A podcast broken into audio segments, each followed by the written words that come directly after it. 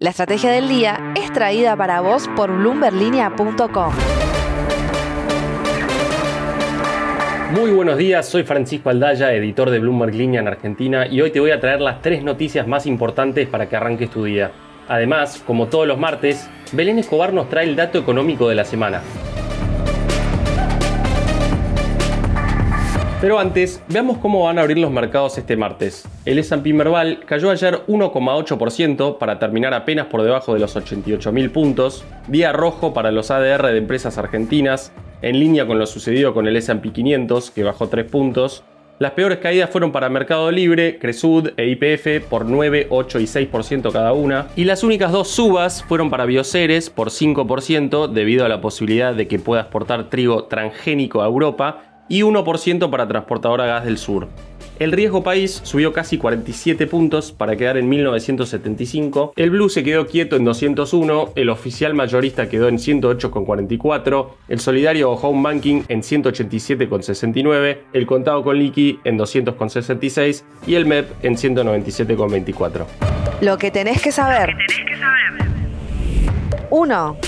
El ministro de Economía, Martín Guzmán, pasó por el Congreso este lunes en la antesala de lo que será el debate del acuerdo que alcanzó el gobierno con el staff del FMI y le advirtió a la oposición que no aprobar este proyecto de ley generaría una situación de profundo estrés cambiario con consecuencias en la inflación, la actividad económica, el empleo y la pobreza. Esto no es del todo cierto porque el FMI no requiere que el acuerdo sea ley antes de aprobarlo, con lo que Guzmán y Alberto Fernández igualmente podrían firmar con el fondo. Lo que sí podría implicar eso es un alto costo político para el oficialismo.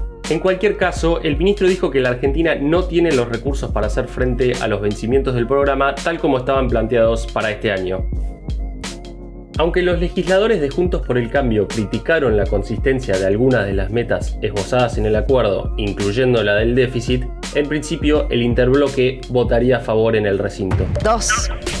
El precio internacional del barril de petróleo viene trepando sin escalas por la guerra en Ucrania y los futuros de Brent superaron ayer la barrera de los 120 dólares. Por un lado, esto le da cierto impulso a quienes ya pensaban en invertir en vaca muerta, sobre todo a las empresas exportadoras del commodity, pero a la vez trae presión en el plano doméstico. Sucede que el mercado local está fuertemente intervenido y las refinerías están pagando el barril criollo, conocido como medanito, alrededor de 55 dólares, menos de la mitad de lo que está el Brent. Esto lo impone el gobierno para que el precio de la nafta en el surtidor sea accesible, pero tanto las petroleras como las estaciones de servicio seguramente ya estén ejerciendo cierta presión para que se permitan ajustes mayores. De hecho, entre mayo del año pasado y febrero, la nafta solo subió 9% y los precios siguen muy retrasados respecto a la inflación.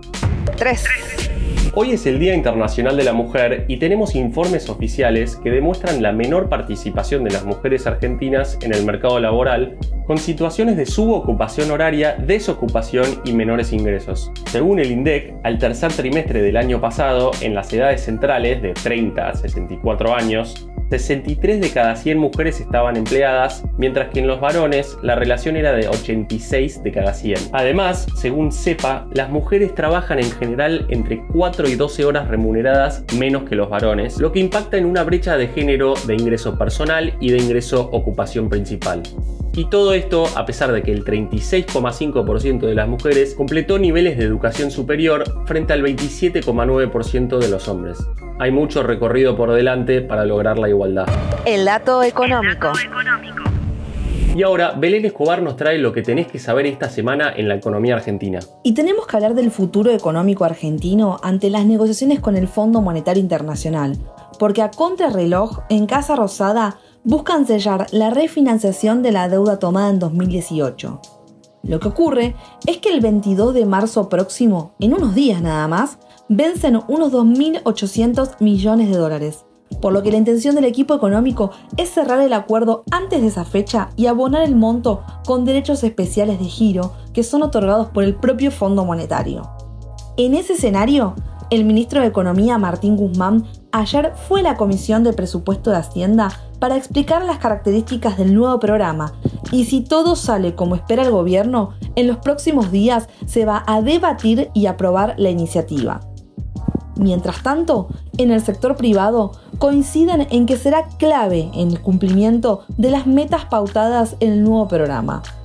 pero los números lucen desafiantes a pesar de que los economistas aseguran que el acuerdo podría haber tenido objetivos más exigentes.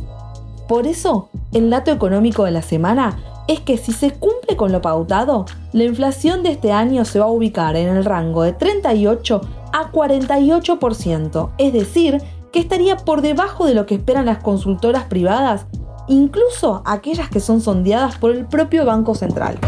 La frase del día.